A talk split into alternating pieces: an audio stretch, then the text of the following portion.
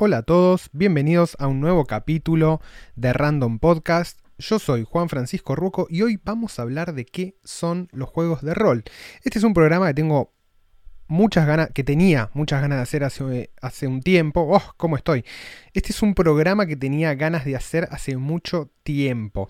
De hecho, cuando hice cómo aprender a jugar Magic o por qué una carta de Magic vale 160 mil dólares, siempre tenía en mente esto que me parecía incluso un poco más fundamental. Pero como yo soy más Magicero que rolero, dije, bueno, empiezo por lo que me gusta, empiezo por Magic. Los juegos de rol, ¿qué son los juegos de rol? Bueno, hoy vamos a ver qué son, cómo se juegan, en dónde se juegan y qué tipo de juegos existen. Los juegos de rol los inventaron dos personajes increíbles, a los cuales eh, les recomiendo que por lo menos entren en su página de Wikipedia y si quieren pueden leer un libro muy copado que se llama El Imperio de la Imaginación. Está solo en inglés, que se llama Empire of Imagination. Yo lo compré por la tienda de Amazon, pero creo que también se consigue pirateado. Eh, y cuenta la vida de Gary Gygax y Dave Anderson, que son los co-creadores de Dungeons and Dragons. En general está la noción, o por cómo se dio la historia, también un poco porque Gygax lo trató de medio de borrar del mapa Anderson está la idea de que Gygax es el, creador original de Dungeons and Dragons y aparte es el que hace guita a partir de Dungeons and Dragons, pero Anderson aportó, y según el libro eh, está documentado, aportó una parte significativa de la, eh, en la invención de los juegos de rol. Bueno, básicamente un juego de rol es justamente es una especie de simulación mental en la cual diferentes personas se embarcan en una especie de aventura narrativa. Em, quizás no estoy siendo muy claro o quizás sí. Básicamente de lo que consiste es, hay una persona que se encarga de llevar adelante una historia, que se llama el máster, y además es el encargado de que las reglas del juego se cumplan. Y después hay, están los jugadores, a los cuales también se les llama party, porque en general se juega a grupos, o sea que party no de fiesta, sino de... Eh, como de compañía, si se quiere, ¿no? Este, y los jugadores lo que tienen que hacer es resolver diferentes problemas que les va planteando, como le decimos nosotros, el máster. O sea, el, el maestro narrativo que a la vez vendría a ser Dios en esa partida, porque es el que les pone obstáculos y demás. Básicamente es un juego de rol, es un juego narrativo donde cada vez que se juega hay campañas que duran años, o sea, cada, cada, vez que se juntan a jugar este grupo de gente, van resolviendo partes de una historia que el máster tiene en su cabeza, que no le revela a los jugadores. ¿Y cómo la resuelven? Bueno, acá es donde aparece, digamos, el sistema de los juegos de rol, ¿no? Los juegos de rol son sistemas de reglas para crear personajes y mundos y hacerlo de una forma más o menos lógica, donde se pueden entablar un montón de relaciones, ¿no? Eh, generalmente lo que, de lo que se trata es como de emular una aventura en un mundo medio épico fantástico, por lo menos Dungeons and Dragons fue siempre, digamos, estuvo inspirado en el género de fantasía clásica como puede ser Tolkien, aunque Gygax no era muy fanático de Tolkien, de hecho era fanático de las aventuras de Conan el Bárbaro, entonces le gustaba todo, digamos, todo ese, ese sistema de acción, combate, pelea. Entonces los juegos de rol están muy orientados a eso, ¿no? Por ejemplo, pongamos un ejemplo de una mesa de rol. Bueno, suponete que somos cuatro amigos, entonces tenemos un elfo, un hobbit, que en Dungeons and Dragons se llaman medianos, porque hobbits son marca registrada, un enano y un humano, ¿no? Y además cada uno puede tener como un rol, uno puede ser un guerrero, el otro puede ser un clérigo, el otro puede ser eh, un ladrón y el otro puede ser un pícaro o un rogue, un, boy scout, un, un ¿cómo se llama? Un de eso, un rogue, no saben lo que es un rogue, chicos, por favor. Eh, ese es el que va adelante y que se va fijando si hay huellas en el camino. En fin. Entonces suponete que tenés estos cuatro y el máster dice, bueno, loco, arrancan y están en el medio de una cabaña, en el medio del bosque, salen. O bueno, los jugadores todo el tiempo deciden qué hacer. No, bueno, salimos de la cabaña, caminamos para el norte. Bueno, a ver. Bueno, eh, se encontraron con un grupo de orcos. Pac, a tirar dados. ¿Por qué se tiran dados en rol? Bueno, porque los dados son la forma en introducir el azar y resolver situaciones de conflicto que de otra manera debería definirlas eh, quien conduce el juego. Entonces, para que no sea tan injusto, lo que se arma es justamente se introduce la noción de azar. Entonces, bueno, nada, los jugadores dicen, bueno, yo que soy un el elfo dice, bueno, yo soy un arquero. Entonces, los elfos, qué sé yo, suelen ser buenos tirando tirando flechas. Entonces, bueno, le voy a tirar una flecha a un orco. Bueno, a ver, a ver tu personaje. Y acá entramos en la parte del personaje.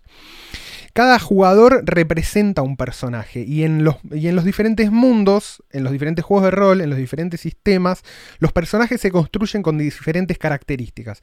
Características físicas, características psíquicas y habilidades generalmente. Habilidades como pueden ser, no sé, qué sé yo, eh, esto, manejo de armas, manejo de magia, capacidad para forjar armas, eh, herrería, carpintería. Digo, hay un montón, un montón, un montón de habilidades que tratan de capturar de alguna manera el, el espíritu de lo que. Tratan de capturar lo que hace un ser humano en su vida cotidiana y convertirlo en parte del juego. Este, y lo copado que tienen es que una vez que vos te armás el personaje, digamos, siempre eh, cada jugador empieza con una cantidad limitada de puntos que puede asignar a cada cosa, porque cada habilidad va teniendo diferentes niveles, entonces tantos puntos equivalen a tal nivel y, viceversa. Lo cual después repercute al momento de jugar. Por ejemplo, si vos tenés... Eh, sos un elfo, ¿no? Decíamos, y tenés muy buena... Tenés 5 puntos de habilidad o 5 puntos de destreza y además tenés... Eh, dos puntos adicionales en manejos de arma de rango, como arcos y ballestas. Y al momento de tirar, dados, justamente porque decís, bueno, le voy a meter un flechazo. Bueno, para ver si, dijimos al orco, ¿no? Entonces, le dijo, bueno, le voy a tirar un flechazo al orco. Bueno, el, máster dice, bueno, vas a tirar dados. ¿Y cuántos dados tiro? Y bueno, justamente, qué sé yo, sumas habilidad más eh, arma de rango, listo, tenés que tirar 7 dados. Y según las reglas, de esos 7 dados, con que 3 dados salga un número mayor a 4, ponele, quiere decir que la flecha va a pegar en el blanco. Bueno, tirás. ¿Tú tenés buena suerte? Sí, salió, te sacaste 5, 6, 6, 2, 1, 1. Uh, listo, tuve 3 éxitos. Bueno, listo. Le pega la flecha en la cabeza al orco y lo mata. O tirás. Y tirás y sacaste todo por abajo de tu objetivo. No, mira, eh, sacaste 3 malas. Sacaste 1, 2, 3, 3, 2, 1. Uh, qué cagada. Bueno, no, la flecha fue a parar al árbol de, al lado de la cabeza del orco. Y ahora el orco tiene la iniciativa y te va a pegar. Y así se van resolviendo las situaciones en base a las habilidades que uno eligió de su hoja de personaje o que creó al principio del, del juego y cómo va resolviendo las situaciones con las que, con las que se encuentra. Como decíamos recién, depende de del, juego, digamos, del mundo que plantea y de las reglas, las cosas que uno va a poder hacer, digamos, ¿no? Eh, por ejemplo, estamos en, jugando una aventura de Dungeons and Dragons en un seteo clásico de fantasía, no voy a poder usar una computadora porque en ese mundo no existen. Y quizás no tengo las habilidades para hacerlo. Ahora, hay juegos de rol donde eso sí se puede hacer. Decíamos, el primer juego de rol de la historia fue Dungeons and Dragons, creado por Gary Gygax y Dave Anderson, que cuando salió, obviamente Gygax se convirtió en... Eh, salió en 1974 el primer juego y lo vendió como una especie de box set donde venía el libro con un montón de misiones. ¿Por qué Dungeons? Porque originalmente las misiones se daban justamente en, en calabozos, en la palabra dungeon no es calabozo, a mí me gusta otra. ¿Cómo es? Nada, en espacios cerrados, medio claustrofóbicos, lleno de bichos, donde en general había un ítem mágico al final, ¿no? Este, y ahí se empiezan a generar, a formar todos estos tropos que después vamos a ver repetidos en un montón de lugares. Pero lo copado que, que desarrollan tanto Gygax como Anderson es que a medida que avanza tu historia y a medida que más jugás tus personajes y que van evolucionando en su historia de la mano de, lo que el máster dice, los personajes suben de nivel. Entonces, cuanto más jugás, más grosos sos y a la vez también vas encontrando nuevas cosas como espadas con magia, eh, no sé, diferentes objetos que también te suben lo que se llaman los stats, tu estatus, digamos, ¿no? ¿Qué sé yo? No, esta, este hacha te da más, te da más uno en golpe de magia. Oh, qué bueno, qué sé yo. Este, entonces, se crea toda una especie de fantasía en la cual, o de juego imaginario, de simulación, decíamos, es, es un principio de simulación en el cual todos los jugadores están inmersos y, y se va jugando a medida que cada jugador resuelve y dice qué quiere hacer en determinada situación. Básicamente es como actuar una obra de teatro pero con reglas. Por eso es súper divertido.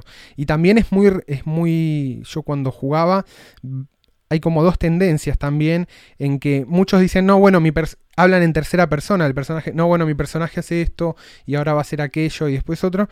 Y después hay otros que directamente empiezan a actuar como si fueran el personaje. A mí me gustaba jugar y actuar, por ejemplo, ¿no? Entonces yo me metía a full en el personaje y hablaba en primera persona, todo, re psicótico el pibe, pero estás actuando, entonces si estás jugando como jugás fuerte.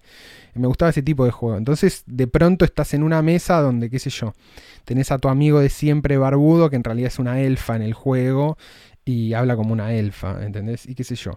Nada, también son lugares, obviamente pasa, está muy bueno, son lugares donde o, las mesas de rol se ve también, eh, sobre todo en los jugadores que empiezan a jugar por primera vez, eh, son como test de personalidad, ¿no? Vos ves un poco, vas viendo cuáles son las, las, eh, las fantasías que los otros tienen respecto de, su propia personalidad o respecto de los sueños que tienen o, o cómo quisieran ser ahí se, juega mucho eso, cómo quisiera ser, ¿no? Eh, eh, es muy zarpado, es muy copado.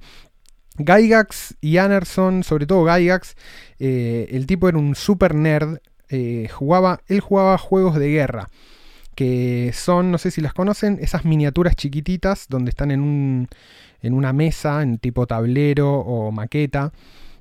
se jugaba mucho de Segunda Guerra Mundial, de guerras napoleónicas.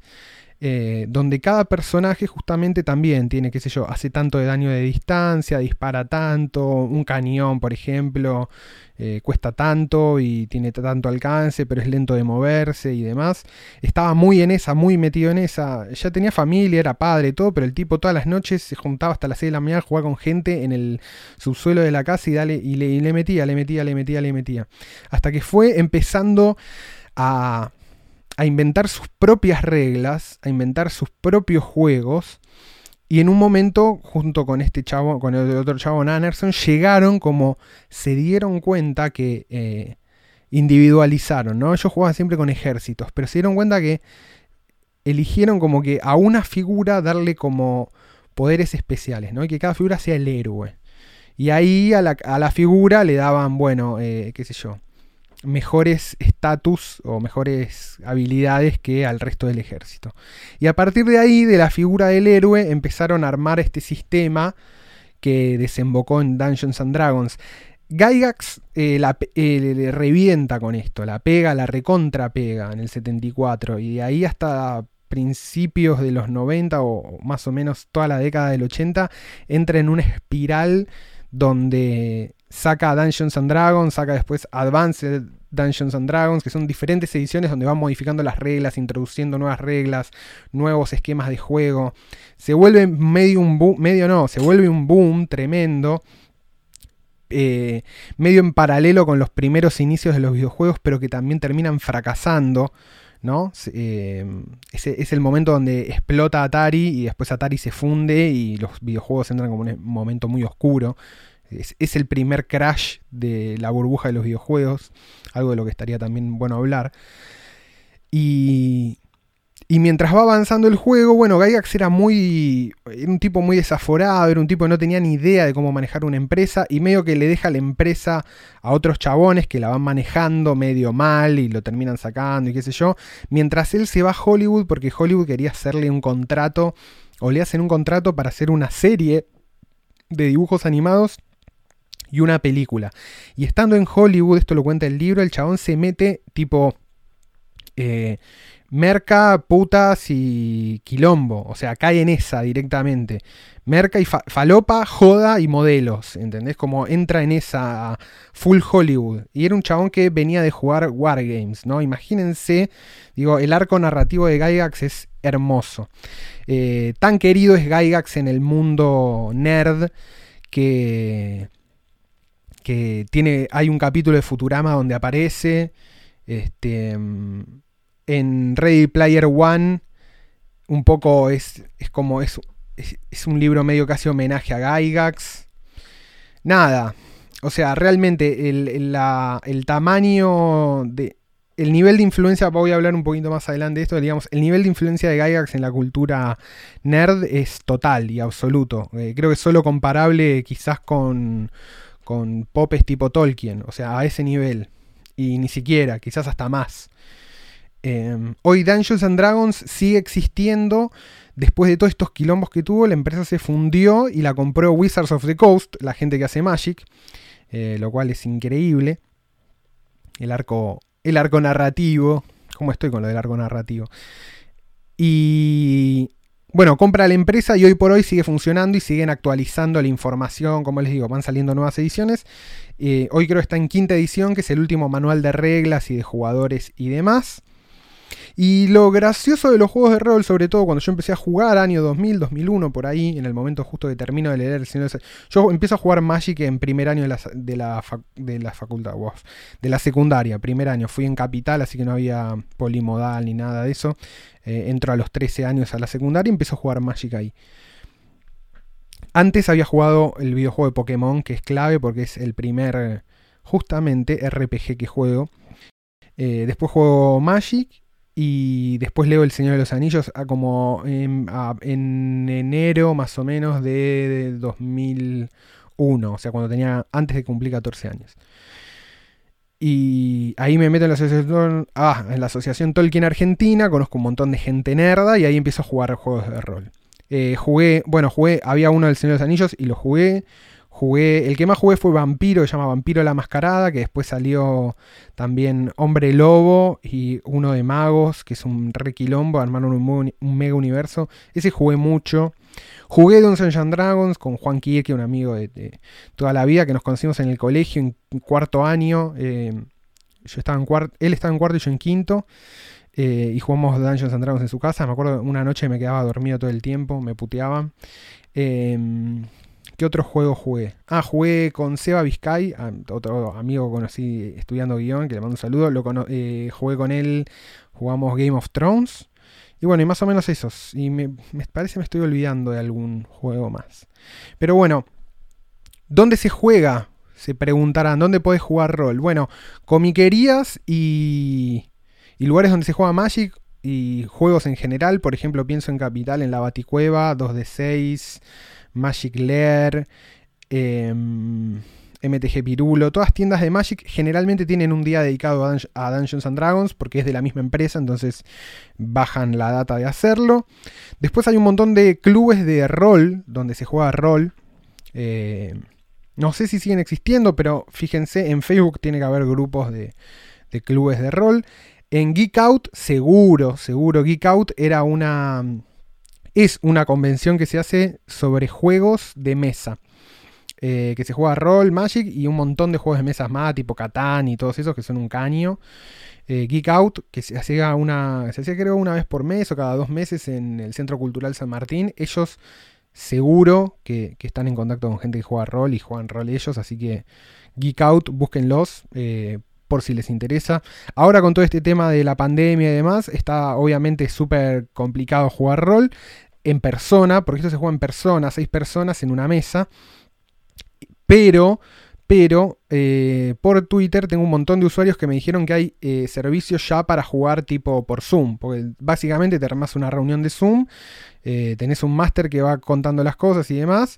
Y todo eso medio integrado en un sistema. Creo que había una página que me dijeron donde puedes tirar dados y todo. Así que nada, es un buen momento para jugar rol online. Bueno, se puede jugar, dijimos, se puede jugar online. Bueno, ah, esto les estaba diciendo, que básicamente como las reglas del juego están impresas en un manual, Vos lo único que necesitas es el manual. Y las hojas de personaje después las podés fotocopiar. Y el manual se puede fotocopiar, porque está, es, es un libro. El juego en sí, no hay juego, hay libro, que son reglas para darle, digamos, para que el máster maneje todas las reglas y las hojas de personaje con la, con la cual cada uno se construye sus personajes. Entonces a nivel económico fue muy difícil para Gygax sacarle guita a esto, más allá de que le sacó un montón de guita, eh, aunque después la perdió. Pero porque básicamente es un libro que es fotocopiable, el producto en sí que te vende es un libro. Y a esto iba toda mi historia con, con los juegos de rol. En 2001, cuando en Argentina había plena crisis, jugar rol era una forma muy barata de divertirse, porque lo único que a lo que había que acceder era a las reglas, y las reglas eran una fotocopia. Una fotocopia gruesa, ¿no? Los libros de rol tienen sus 300, 400, 500 páginas. Ahora menos, me parece, los manuales, ¿no? El manual de rol. Eh, pero si te juntabas entre un par y fotocopiaban un manual o lo descargaban en PDF y el papá de uno en la oficina podía imprimir una parte y otro en otra y así, sacabas el manual casi por mm, dos mangos y lo único que tenías que hacer era fotocopiar las hojas de personaje.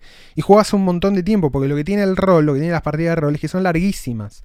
Tipo, la primera vez que vos te armás el personaje, generalmente cuando empieza una aventura, que decís, bueno, te, te, juntás con cuatro o cinco amigos y decís, bueno, loco, vamos a jugar rol todos los viernes a la noche, porque es un poco así. Bueno, dale, lográs e, esa dinámica, ¿no? La primera reunión, el primer día es armar los personajes y te lleva, nada, seis horas, seis, siete horas. Y todas las partidas duran eso. Y no avanzás mucho, porque, claro, esto lo, me olvidé de decirlo, ¿no? Es por turnos.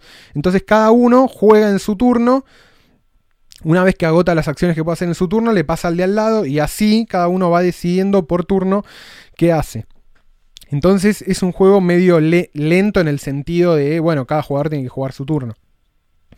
Em, entonces lleva muchísimo tiempo, requiere mucho... El rol, eso, requiere muchísimo tiempo para jugar.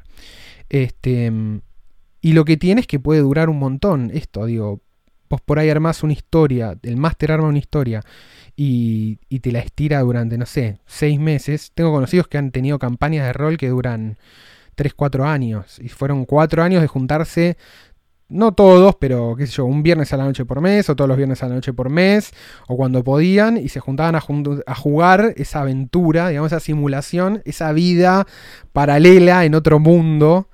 Eh, y, y nada, y subir de nivel, ¿entendés? Y pasar de ser, qué sé yo, un paladín pete nivel 1 a terminar después de cuatro años de ser un semidios que con la espada corta el tiempo y el espacio y la materia, qué sé yo.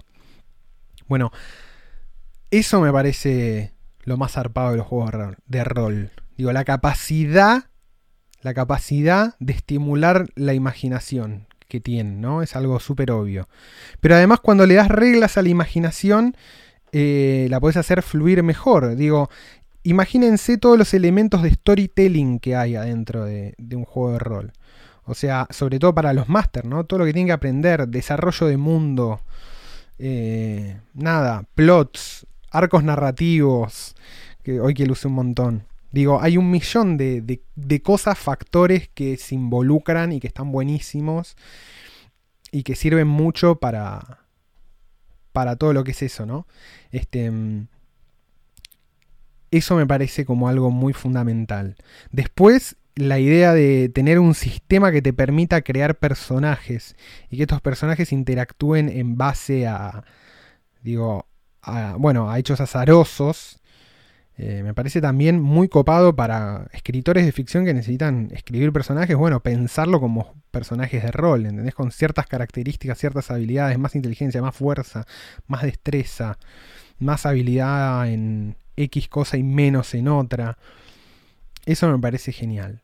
Y después tiene, después, si se ponen a hilar fino, si quieren, la influencia que tuvo, por esto yo decía que Gygax es tan importante o más importante que Tolkien para el mundo geek nerd, porque a partir de Dungeons and Dragons explota, digamos, cuando Dungeons and Dragons toca el mundo de los videojuegos, ahí todo se va a la recontramierda. Básicamente, si ustedes piensan en el formato RPG, quiere decir role, role playing game. Básicamente, juego de rol.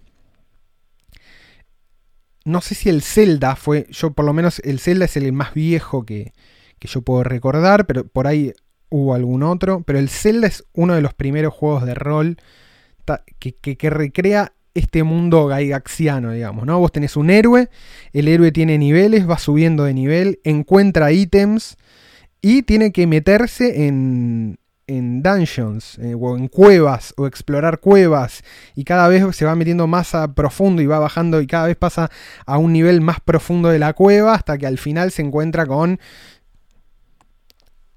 el mega dragón que lo tiene que matar. Y es esa la estructura. Y esa estructura se replicó, bueno, Blizzard no existiría sin eso, digo, Diablo, Diablo 1, Diablo 2, Diablo 3, World of Warcraft, eh, incluso, qué sé yo, te pones a pensar y, y digo, bueno, Final Fantasy, no, es, un delirio lo que inventó. Bueno, Baldur's Gate, Icewind Dale, que son directamente, usan el sistema de Dungeons and Dragons para, para jugar. Eh, Grande Fauto es un juego de rol, si se quiere. Eh, Pokémon, que yo les decía antes. Pokémon es eso. La diferencia es que en vez de levelear un héroe, leveleas a las criaturas. Pero es un juego de rol. Encontrás ítems, los usás, comprás, vendés. Digamos, eh, los, creadores de Doom contaron que originalmente eh, el mundo que crean para Doom es un. Era su partida de rol ellos jugaban y de software tenían una partida de rol que jugaban con demonios que habían invadido creo una base lunar y a partir de ahí crean Doom, o sea que Doom está creado en base a un juego de rol. Y si te pones a pensar, lo que haces en Doom es raidear, o sea, hacer mierda un dungeon y y nada, y después le, le, le, le mandás le mandás mecha, digamos, ¿no? Subís de nivel, vas consiguiendo mejor, o sea, no subís de nivel en el Doom, pero vas consiguiendo mejores armas y cada vez te vas enfrentando a enemigos más complicados. Este, o sea que toda la dinámica del rol está imbuida casi o mezclada por completo con, con lo que son los videojuegos, ¿no? Lo, eh, cual me parece me parece que esa es, es la verdadera la verdadera esencia eh, eh, de Dungeons and Dragons, ¿no? La verdadera influencia. Y después en otro montón de juegos. Warhammer, por ejemplo. Warhammer es un juego de miniaturas, pero que las miniaturas son, digamos, en un punto son roleables. No roleables en el sentido de te sentás y flashás aventuras, pero son miniaturas que tienen diferentes stats y le vas cambiando los puntos de habilidad y todo y cada una representa una parte distinta de tu ejército contra un ejército enemigo. O sea que es un. Los juegos de estrategia que nosotros conocemos, Real Time Strategy, de alguna manera también son herederos. De alguna manera no, son herederos de los juegos de rol porque usan eh, casi el mismo sistema. Em, en los RTS no tanto, quizás los juegos de rol por turno. Los RTS también porque son por turno pero sin turno. Bueno, como sea. También la influencia se derivado de directo de los juegos de rol. Este, más allá de que después deriva en, O sea que es un juego de cartas, pero todo el imaginario y, su estructura fundamental es heredera de la idea de rol. No existiría sin, los juegos de rol. Este, así que me parece siempre, digo, me parece una cosa fantástica e inabarcable pensar en la influencia que tuvo en la cultura un, invento de este tipo, un juego de este tipo, porque no deja de ser un juego, es un juego, es para jugar, es para divertirte, es ocio, puro. Y además esto es medio anticomercial por diseño porque es fácil de piratear, es, es un libro, es completamente pirateable, no tenés que comprar nada, puede jugar cualquiera. Este, Vikernes es un gran jugador de rol. De hecho, escribió un juego de rol que se llama My Faro. Andás a ver lo que es. Me cago de risa. Me lo bajé, pero nunca lo leí. Este, así que nada. Bueno, ahí se mezclan, ¿no? Todos los tropos. Tolkien, Gygax, Vikernes. Medio lo que hablo de siempre, pero desde otro ángulo. Bueno, esto fue Juegos de Rol para Random Podcast. Espero que lo hayan disfrutado. Yo lo disfruté mucho mucho grabándolo porque hacía un montón que quería hacer este programa.